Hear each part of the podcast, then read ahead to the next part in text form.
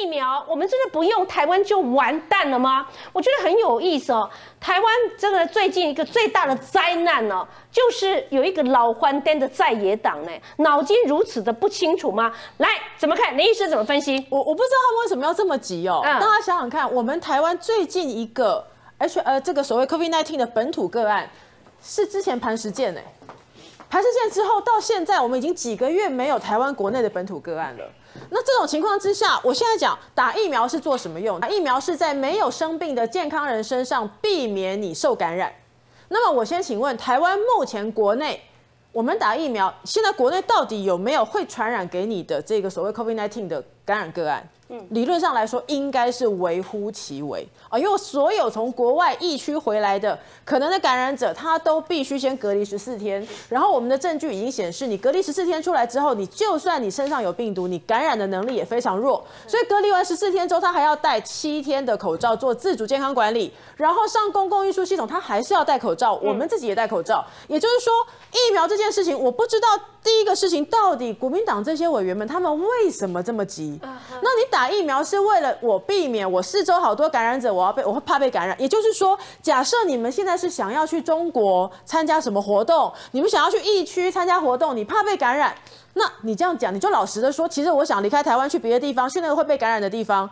你就这样说嘛，不然台湾本土内部为什么我们现在急着？我应该可以到中国去打。我会觉得，认为中国疫苗的确没有问题的话，我们认为，如果你真的很急着，因为你想要去中国，或你想要你想要赶快打，事实上，我相信以国民党的这些委员的身份地位，他跟中国的官方讲好，他到中国去隔离十四天，甚至不用隔离，他搞不好打完，他可以在那边隔离，然后你就在那边做你想做的活动。至于回来之后会怎么样，那就是别的事情哦。我们。到底他那时候会不会带带就是感染了回来？我们不晓得。这个是九月二十六号的一个报道哦，他其实报道的是什么？中国他们其实在他的疫苗，事实上在他的疫苗研究目前还没有完全到第三期人体试验完整之前，他已经开放所谓紧急使用。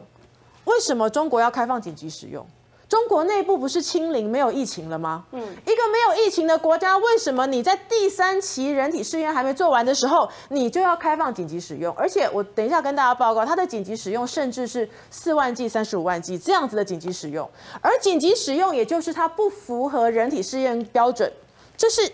九月二十六号的报道，而他的报道讲到的就是，因为他们开放了紧急使用，所以有一些施打的人体试验个案，他觉得不舒服，而这个部分会不会被记进去？这个疫苗的问题不知道。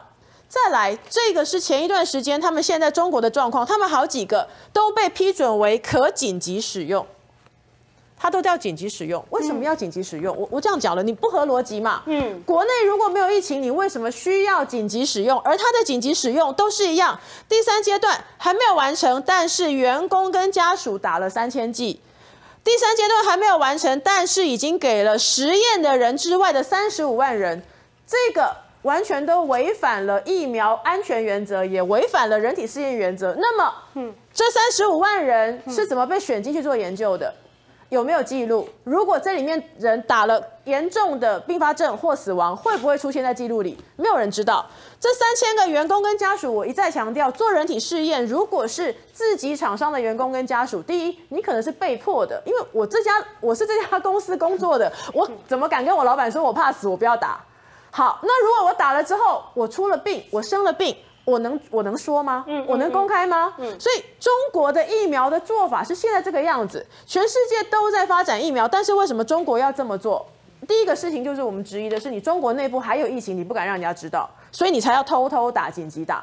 第二个事情，其实这一次的疫苗在全球现在这个状况，已经是一个生计产业的竞争。嗯，也就是我可以比谁先拿出来卖给别人，我可能会赚到比较多钱，甚至是我的这个所谓的控股这家公司可以赚比较多钱嘛。好，我们记得之前九月份的时候，牛津大学这个是跨国研究，就是现在我们认为应该有机会比较快上市的这个疫苗，做到第三期人体实验的时候，它出现了一个个案。是所谓的这个脊髓发炎，一个个案，所以那时候新闻出来，它暂停。嗯嗯，为什么？因为当我发现严重或少见的并发症的时候，我必须暂停全部研究，把所有参加研究的人全部再 review 一次。确定说这个人的生病跟这支疫苗无关，或不会有其他人发生一样的事情，我才能继续做研究。这个是全世界正常国家在人体试验研究应该有的做法。而这个研究其实它暂停了，我记得暂停不到一个礼拜，它就继续了，因为它调查完它的研究结果了。嗯，那所以你去看中国的做法跟其他世界上包含台湾正常的疫苗研究做法，中国的做法跟人家不一样。这种情况之下，它的所谓研究可信度，我们现在一直在谈的，包含前一段时间，呃，COVID-19 这一支病毒到底怎么跑出来的？到底是中国在做研究的时候渗漏，还是什么原因？还有包含我们之前讲过实验室管理办法，它的研究动物是不是会有渗漏？之前甚至他们有一个病，有一个疫苗，它是做在牛羊的牛羊的那个感染。他那个东西做在甘肃，结果后来让人民受到感染。那台湾这边是有相关法源，为什么很严重？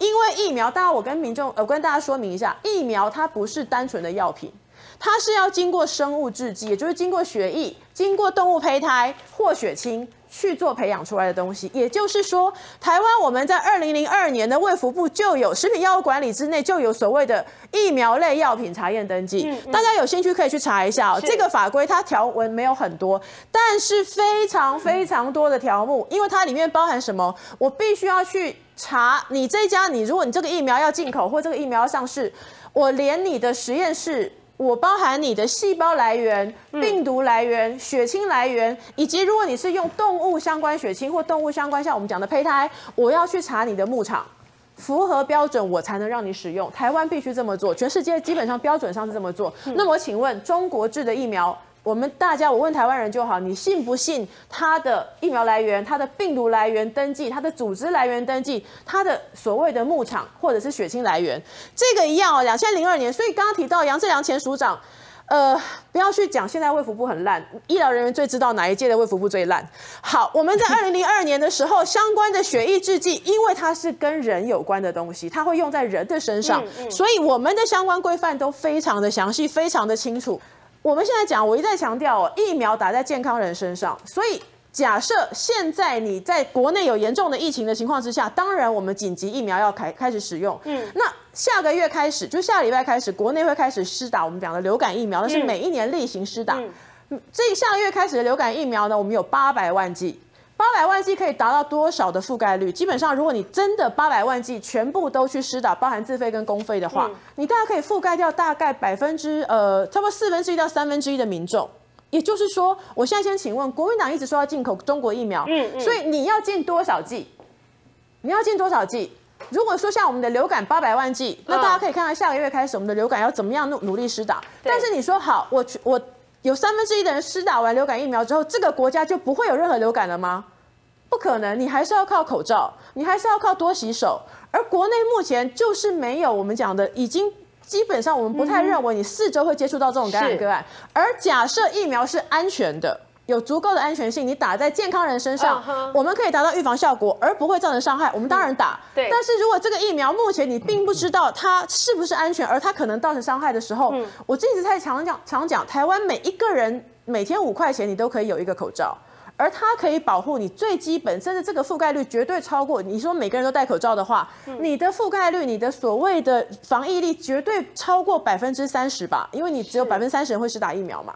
所以现在讲两个事情，第一个，国民党前一段时间或者很多的很多的这一些所谓的专家，到八月份之前，彰化那件事情之前，每天炒普筛，每天炒普筛，每天炒普筛，炒了好几个月，对，终于终于不再炒普筛了。所以现在是要开始炒中国疫苗了吗？那我们提醒大家，如果今天疫苗进来，今天卫福部也讲了，可能刚开始疫苗进来的时候，可能是明年第二季，第二季的时候优先施打对象会是谁？